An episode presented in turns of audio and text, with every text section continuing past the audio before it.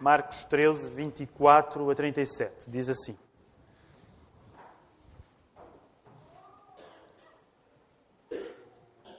Mas naqueles dias, depois daquela tribulação, o sol escurecerá, a lua não dará a sua luz, as estrelas cairão do céu e os poderes que estão no céu serão abalados.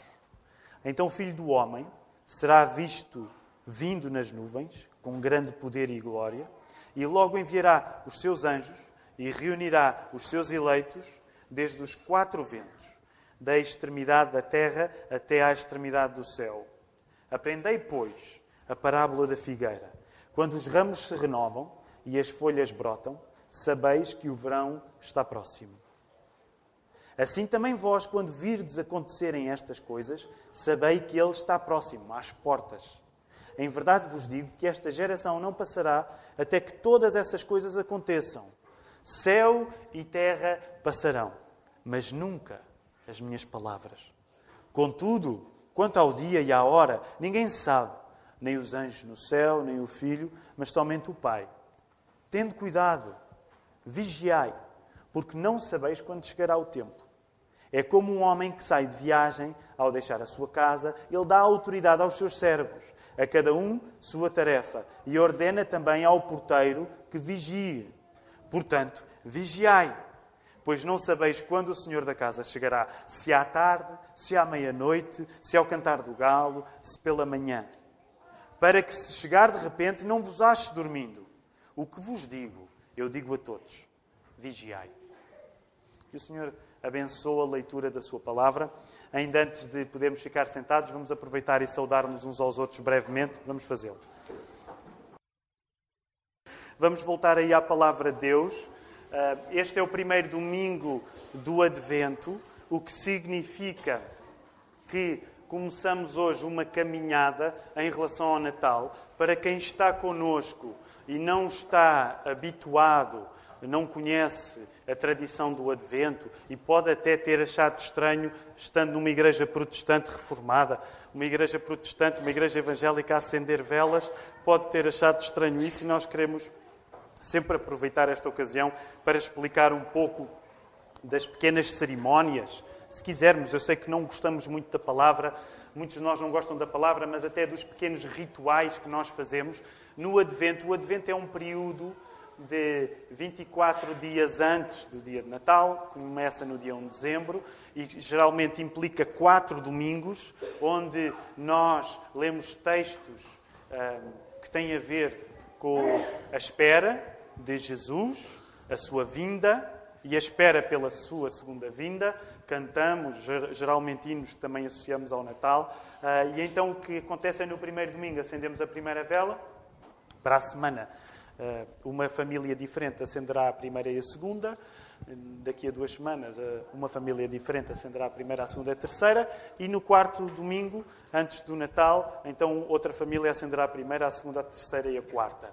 A vela já não é tão fácil para nós, para aqueles que foram eh, educados com muita eletricidade, já não é fácil eh, olharem para uma vela e entender um dos significados da vela. Eh, a vela é velar, é vigiar, que, como repararam, é precisamente um dos verbos muito importantes no texto que nós acabamos de ler. E eu gostaria que nós pudéssemos ter alguns segundos para voltar até ao texto Voltem a colocar os vossos olhos no texto, Mateus, eh, Marcos 13, 24 a 37, só para nos voltarmos a familiarizar com o que está aqui a acontecer.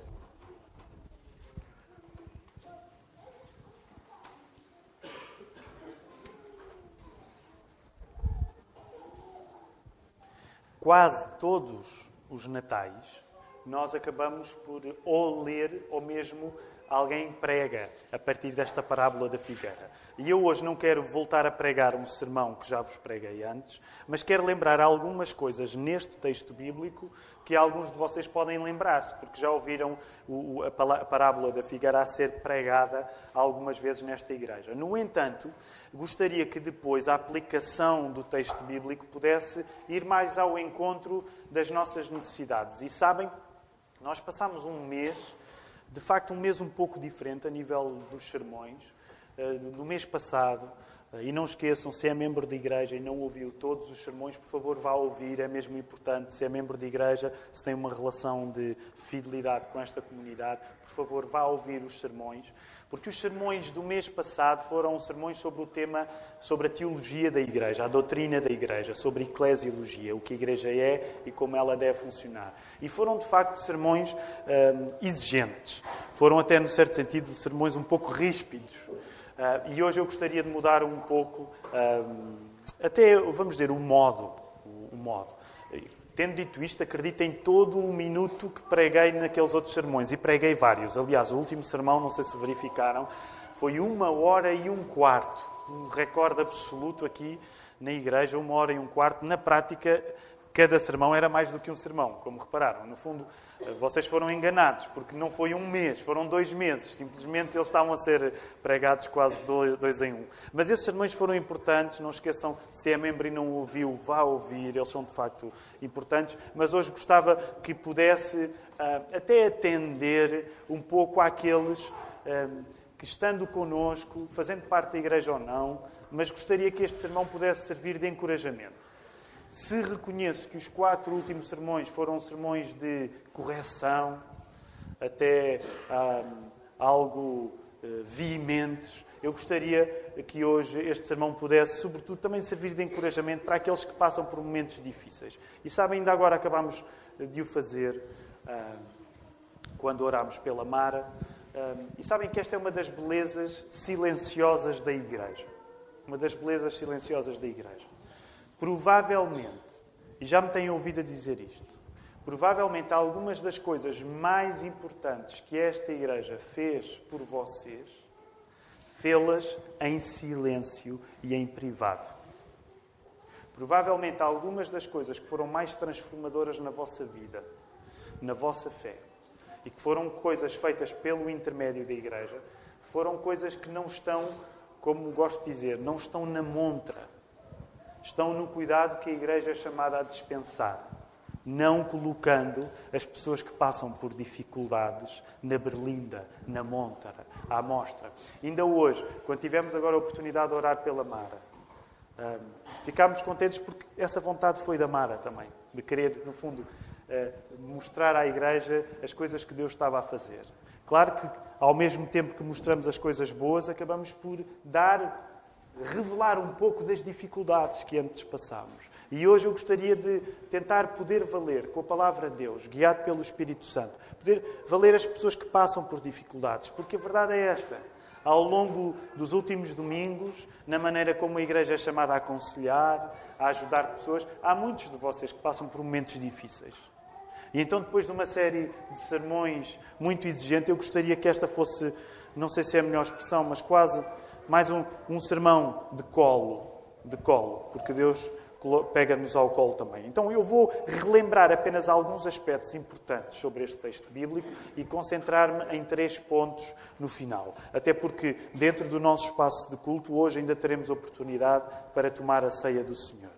Ah, uma das coisas que gostava de chamar a vossa atenção, e para alguns de vocês este é já um tema batido, é dizer-vos: no Advento, no período que antecede o Natal, e para igrejas que, como nós, tentam ter algum tipo de calendário litúrgico, de épocas especiais, nós somos uma igreja que tenta ter épocas especiais, quer a caminhada para o Natal, de outra maneira também a caminhada para a Páscoa.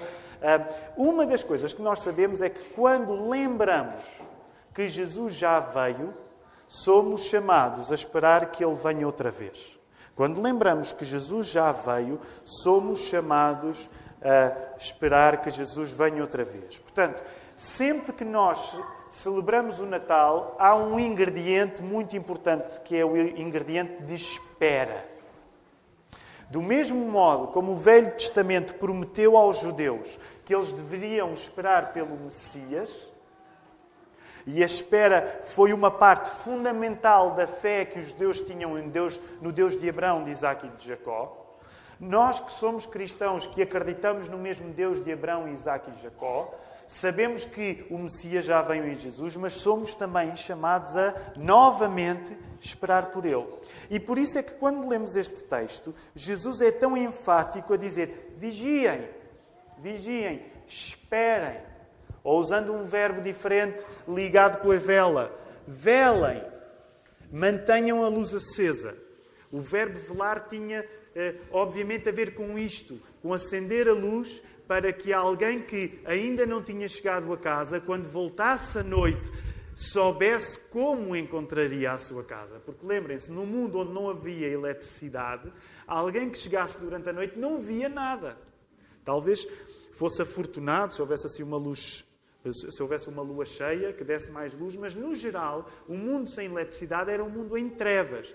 Daí que as pessoas velavam umas pelas outras, no sentido em que acendiam uma vela e diziam: A casa, para onde tu vais voltar é aqui, a luz está acesa. Deixa a luz acesa. Então, vigiar, velar, tem esse significado que Jesus está a dizer: é vigiem, esperem por mim, da mesma maneira como eu já vim, esperem que eu regresse. Era isso que ele estava a dizer aos discípulos nesta hora. Da mesma maneira como eu já vim, eu hei de voltar. Por isso mesmo, não dá para ser cristão e não ter o assunto da segunda vinda de Cristo como um assunto importante. E eu hoje não vou elaborar muito nele, até porque em sermões anteriores já o fiz. Mas sabem, às vezes, infelizmente, em algumas uh, culturas de igreja, o assunto da segunda vinda de Jesus pode ser um assunto, infelizmente, desconfortável. E pode haver dois extremos. Não vou hoje gastar muito tempo aqui, mas pode haver dois extremos ou o extremo de pessoas que, sendo cristãos evangélicas, são muito obcecadas pela segunda vinda, esse é o assunto preferido delas. E geralmente, e sendo respeitoso, mas percebendo diferenças mesmo dentro do meio evangélico, em contextos mais uh, pentecostais e carismáticos, o assunto da segunda vinda pode ser muito intenso. E, infelizmente, às vezes em contextos mais uh, reformados ou mesmo batistas, por um lado tradicionais, Parece que as pessoas têm medo de falar na segunda vinda de Jesus. É? E hoje o meu foco não é falar na segunda vinda de Jesus, mas é dizer uma coisa que, é, que deve ser inescapável.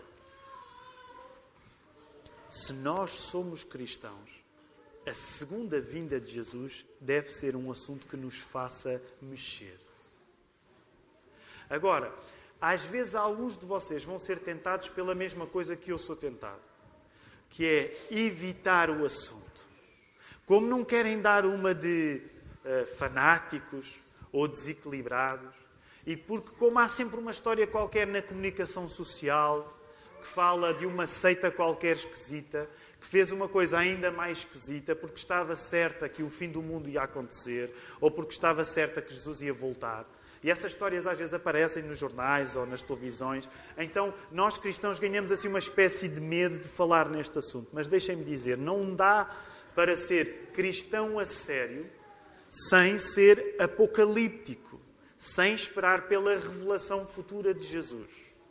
Agora também vos quero recomendar aquilo que o próprio Jesus recomendou aqui, que é, já pensaram que se Jesus, quando estava aqui com os discípulos, reparem aí, aí quando ele fala na hora, verso 35, ele está a dizer: vigiem, vigiem. Vocês têm de vigiar, porque ninguém sabe a hora. E se vocês recuarem um pouco, vejam o verso 32. O próprio Jesus, como homem encarnado, estava a dizer que nem ele sabia a hora. E isto deve ser uma recomendação para nós sempre que falamos no assunto da segunda vinda, que é se Jesus, se Jesus homem, disse aos seus discípulos que nem ele sabia a hora, nós como cristãos não podemos trazer certezas para nós que o próprio Jesus, quando esteve na Terra, não tinha. É por isso que, nesse sentido, nós desencorajamos uh, especulações acerca da hora em que Jesus virá. Agora, também este, este é um momento em que qualquer pregador pode aproveitar para dizer isto, que não estará a faltar a verdade se o disser. Jesus pode voltar hoje. Jesus pode voltar hoje.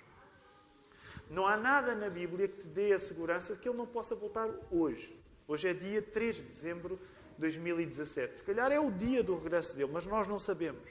Agora, o que nós sabemos é que, como Jesus nos chama a vigiar, nós, como cristãos, somos chamados a desejar a vinda de Jesus. Nós somos chamados a desejar a vinda de Jesus. E sabem, talvez a nossa maior fraqueza, e agora estou a pensar na nossa comunidade em particular, é que às vezes há cristãos, nós às vezes somos cristãos que vivemos a pensar tão pouco nisto que acabamos por transmitir a ideia de que se Jesus viesse agora, ele ia estragar alguma coisa na nossa vida. Concordam comigo? Às vezes o assunto da segunda vinda é tão pouco falado por nós que nós passamos a ideia de que se Jesus regressasse hoje, ele ia estragar alguma coisa na nossa vida. E permitam-me dizer isto. Se assim é, é sinal que alguma coisa não está completamente bem na nossa vida. Não é suposto que se eu sou cristão e se eu amo Cristo e se eu desejo, como nos textos que já lemos hoje, como nas orações que já oramos hoje, como nos cânticos que já cantamos hoje, todos eles exprimiram um desejo de ver o Senhor Jesus, de estar rosto a rosto com Ele. Se isso é verdade, aquilo que nós cantamos, se isso é verdade, aquilo que nós oramos, se isso é verdade, aquilo que nós lemos, não é suposto que se Jesus viesse hoje, Ele te fosse estragar algum plano. Antes, pelo contrário. Idealmente, se tu acreditas em Jesus, idealmente tu levantas-te pela manhã e dizes assim: Senhor, se for hoje, eu estou ansioso. Porque mesmo que tu tenhas planos incríveis para hoje, e podes ter, mesmo que tu tenhas planos incríveis para hoje, se tu confias em Jesus, nada pode ser mais incrível do que ver Jesus rosto a rosto. Concordam comigo? Se tu confias em Jesus, nada pode ser mais incrível do que ver Jesus rosto a rosto. Ah, mas eu hoje ia ganhar um bónus no meu emprego e ia ser promovido. Ver Jesus rosto a rosto é melhor que seres promovido. Ah, mas eu hoje. Nós temos artistas na, na nossa igreja e em, em, português a palavra artista é melhor do que em qualquer outra língua, porque a palavra artista dá para artista, mas dá para grande artista, uh, que é a pessoa que como é que vocês explicariam que quando dizemos é um grande artista? Como é que dá para ser um grande. Um, um... Quem é que disse pantomineiro? Foi, foi, olha, sério, exatamente. Era a palavra que me estava aqui que não estava a sair. Em português, a pessoa pode dizer um grande artista, e é um grande artista, mas também é um grande artista, é um espertalhão, é um chico esperto.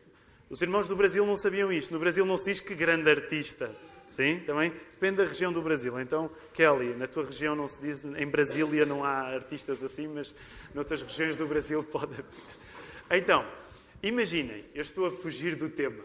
Eh, eu estava a dizer, a nossa igreja tem artistas. Eh, imaginem que vocês artistas iam hoje receber um prémio de carreira. Epá, vou receber o...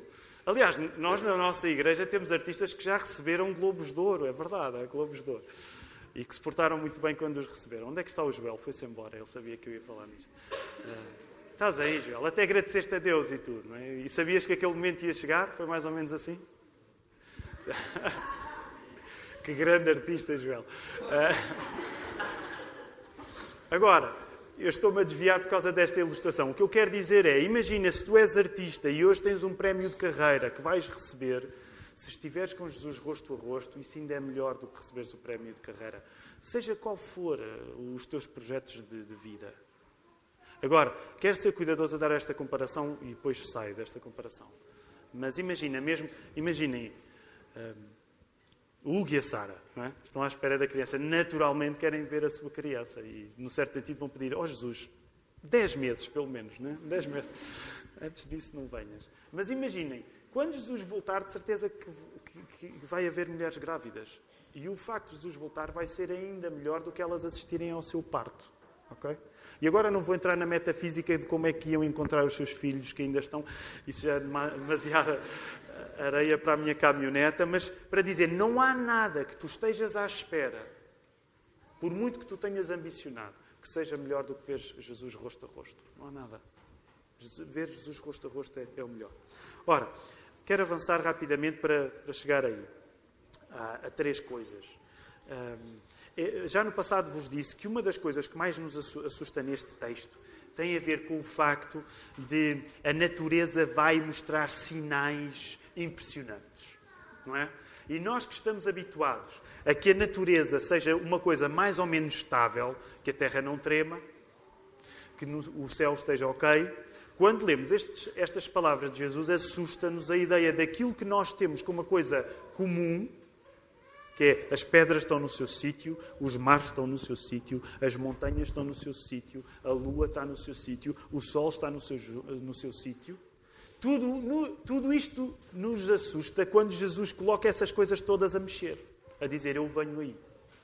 E a nossa tendência é de facto sentirmos desassossegados quando as coisas onde nós colocamos a nossa tranquilidade, elas se movem. E por isso mesmo, um dos grandes assuntos que está nesta parábola da figueira é o desassossego, é a ansiedade, é o nervosismo que nós sentimos quando as coisas mais estáveis da nossa vida estão instáveis. E era aqui que eu queria fazer o chão para as três aplicações para a nossa vida neste texto. Ou seja, quando nós sentimos que as coisas que costumam estar no seu lugar deixam de estar no seu lugar, é difícil para nós confiarmos em Deus. Concordam comigo? Quando tu tens alguma coisa na tua vida que tem sido segura e ela se torna insegura, a tua fé é provada. Concordam? Quando uma coisa tem sido sempre assim e passa a ser assado, nessa mudança é difícil nós confiarmos. E o que é que Jesus está a dizer? Confia. E esta é a primeira coisa que eu queria partilhar hoje convosco. Quando as coisas estão desassossegadas, quando tu te sentes ansioso, e hoje gostava de falar especialmente para as pessoas que passam por dificuldades, para as pessoas que estão ansiosas. Há muitos de nós a passarmos por dificuldades, por exemplo, na nossa família, nas nossas famílias. Coisas que estão a ser difíceis dentro da nossa casa. E imaginem, quando há coisas difíceis a acontecer dentro da nossa casa, quando há coisas difíceis a acontecer dentro da nossa casa, a nossa casa, que devia ser um lugar de estabilidade, torna-se um lugar de instabilidade e isso deixa-nos arrasados, deixa-nos perturbados. E era para estas pessoas que eu também queria falar nesta manhã. No meio do que te parece descontrolado, ouve a parábola da figueira e confia em Jesus. Confia em Jesus. Por outro lado, aproveita a tua ansiedade para teres uma ideia mais realista acerca de quem tu és. Aproveita a tua ansiedade, aproveita o teu nervosismo, aproveita a tua insegurança para tu teres uma ideia mais realista acerca de quem tu és. Deixa-me colocar isto desta maneira. Eu creio que um do, uma das bênçãos que vem no meio da tribulação, quando nós estamos inseguros, quando nós estamos ansiosos, é que nós somos obrigados a conhecer-nos de uma maneira que até essa insegurança, até essa tribulação, nós não nos conhecíamos. Também deixem-me falar-vos como, como alguém que, que está uh, atualmente a tentar tirar mais significado dos momentos de ansiedade. Uma das coisas fantásticas, difíceis, mas fantásticas, de quando nós passamos por momentos de ansiedade ou de crise, é que vem uma imagem acerca de nós próprios que nós tendemos a não reconhecer até estarmos lá. Ou seja, quando nós nos sentimos fracos e impotentes diante de circunstâncias que no passado nós sabíamos resolver, e há pessoas que estão neste estado, quando nós nos sentimos incapazes de responder a coisas que, passado, que no passado eram quase automáticas, de repente vem uma imagem acerca de nós próprios que nós nunca poderíamos ter reconhecido antes, mas que agora se torna claro. Por isso mesmo, se tu estás uh, desassossegado, aproveita a tua ansiedade para teres uma ideia mais realista de quem tu és. E sabem, uma das coisas boas de passar por momentos de dificuldade, de ansiedade, é que nós ganhamos uma ideia, uma ideia mais sincera de quem nós somos e nós tornamos-nos mais humildes em relação a nós próprios e em relação aos outros. Porque sabemos que as coisas que fazemos não fazemos por talento ou automaticamente. Imaginem, para aqueles que, por exemplo, têm passado por esta experiência, vocês durante anos a fizeram uma coisa sem pestanejar. Faziam-na. Sabiam fazê-la e de repente passam por uma, uma, dificuldade qualquer na vossa vida, onde aquilo que vocês faziam de olhos fechados, vocês não conseguem mais fazer. Sabem qual é o primeiro instinto? É nós dizemos o que é que se passa de errado comigo. Eu quero a minha velha versão de mim próprio. Mas a coisa interessante é que se tu passas por um momento desses, tu começas a perceber que a velha versão de ti próprio, que fazia de olhos fechados aquilo que tu no presente já não consegues fazer, essa velha versão de ti próprio não é a versão mais realista de quem tu realmente és. Tu aprendes acerca de ti uma coisa que, se não fosse essa dificuldade nova, tu não sabias. E por isso mesmo, pessoas que passam por dificuldades destas, elas passam a ser mais humildes em relação a si próprias e elas passam a ser mais humildes em relação aos outros. Se estás a passar por momentos de ansiedade, de desassossego, confia isso em, a Cristo e confessa isso à Igreja. Confessa isso à Igreja. Não subestimes o consolo que podes receber da Igreja. A presença de Cristo contigo vê-se na confiança que depositas na Igreja. Este foi um tema muito falado na, na série de mensagens anterior, mas confia na Igreja. Uma das, uma das vantagens de quando tu passas por dificuldades é que, por um lado, fica mais fácil para ti reconheceres que, de facto, estás a passar por coisas difíceis. Por um lado, também fica mais fácil para ti pedires ajuda. E nesse pedido de ajuda, tu vais poder receber da igreja aquilo que nunca recebeste antes. Porquê? Porque estás mesmo carente de alguma coisa que vão ter de ser os outros a fazer por ti. Confia. Usa a tua ansiedade para confiares em Cristo, usa a tua ansiedade para teres uma ideia mais realista acerca de quem tu és e usa a tua ansiedade para confessares à Igreja e receberes o apoio da Igreja. Isso é muito importante. Segundo aspecto, toma a Bíblia como um verdadeiro remédio para o teu desassossego. Toma a Bíblia como um verdadeiro remédio para o teu desassossego. Olha aí esse texto. Nós ainda há pouco tempo passamos por uma mensagem que dizia isto, verso 31. O céu e a terra passará, mas nunca as minhas palavras. Jesus está a dizer: se tu estás a viver um momento difícil, toma a Bíblia como um remédio que te vai ajudar a ficar firme. Ah, mas eu leio a Bíblia e não me acontece nada. Confia. Tu, quando tomas o comprimido, também não acontece nada nos primeiros cinco minutos, certo? Confia. Come. Permitam-me usar esta expressão. Come a Bíblia como um remédio. Confia na palavra escrita revelada a Deus. Terceiro e último aspecto. Aproveita o teu desassossego para treinares a tua vigilância. Lembra-te, o verbo vigiar. Aproveita o teu desassossego para treinares a tua vigilância. Vigia em relação a ti e vigia em relação aos outros. O que é que eu quero dizer com isto? Quando tu passas por um momento onde, passas a, onde te sentes frágil, tu começas a ser mais sincero com quem realmente és. Tu já não fazes uma versão tão idealizada de quem és, passas a reconhecer-te nas tuas fraquezas, passas a ser mais hum, sério com cuidados que tens de ter. Sabem, por exemplo, muitos de vocês estão a passar por isto nesta hora. Como estão no meio de dificuldades, vocês percebem que há coisas que, se fizerem agora, elas vão ter uma consequência negativa na vossa vida. Como é que vocês sabem disso? Porque vocês estão no meio de dificuldades. Vocês sentem a dificuldade a acontecer. Qual é uma das coisas boas que vocês vão poder trazer desta dificuldade? É que vocês no futuro vão ser mais responsáveis em relação às coisas que contribuem para vos enfraquecer. Há uns tempos estava a falar com um amigo que tem passado por dificuldades grandes a nível de esgotamento físico, psicológico. E, e ele dizia uma coisa: eu passei a ser sério com o tempo de dormir.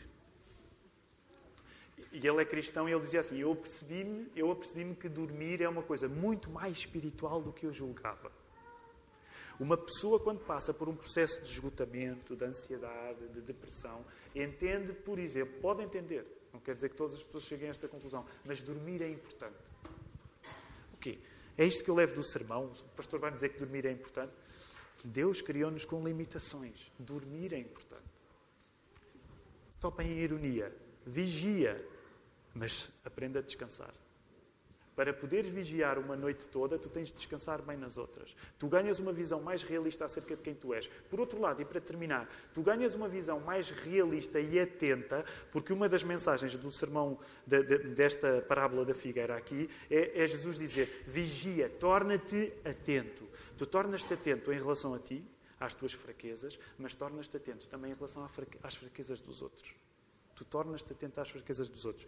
Esta semana, uma das conversas que me edificou, uma das conversas que me edificou durante esta semana foi, no meio de uma dificuldade, uh, alguém da igreja dizer assim: há pessoas a valerem-me, mesmo quando.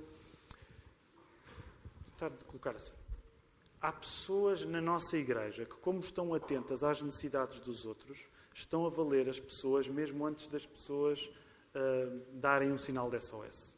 Isso foi tão edificador para mim durante esta semana.